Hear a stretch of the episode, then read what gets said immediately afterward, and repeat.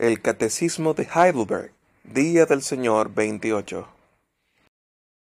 ¿Cómo te recuerda y te asegura la Cena del Señor que eres participante del único sacrificio de Cristo realizado en la cruz y de todos sus beneficios?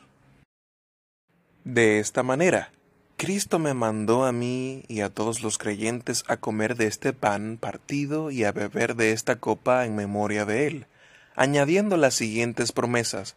En primer lugar, que el hecho de que su cuerpo fue ofrecido y partido en la cruz por mí y de que su sangre fue vertida por mí, es tan cierto como que yo veo con mis propios ojos que el pan del Señor es partido para mí y que la copa me es dada a mí.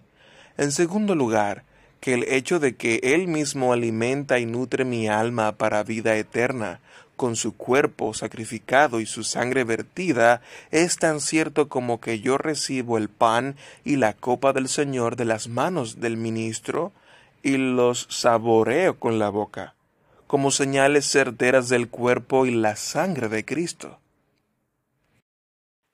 Entonces, ¿qué es comer el cuerpo crucificado de Cristo y beber su sangre derramada?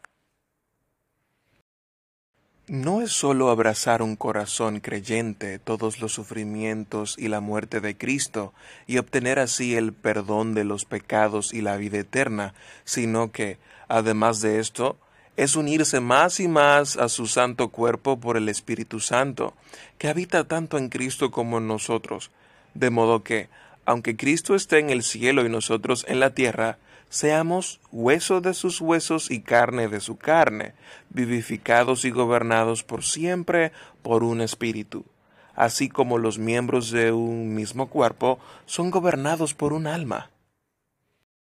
¿Dónde ha prometido Cristo que Él alimentará y nutrirá a los creyentes con su cuerpo y su sangre tan ciertamente como ellos comen de aquel pan partido y beben de aquella copa?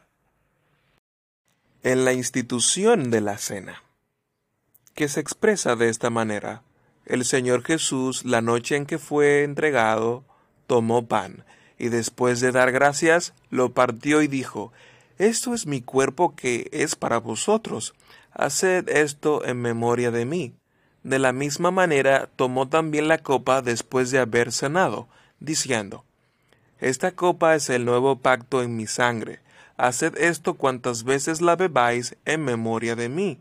Porque todas las veces que comáis este pan y bebáis esta copa, la muerte del Señor proclamáis hasta que Él venga. El santo apóstol Pablo repite esta promesa al decir, La copa de bendición que bendecimos, ¿no es la partición en la sangre de Cristo? El pan que partimos, ¿no es la partición en el cuerpo de Cristo?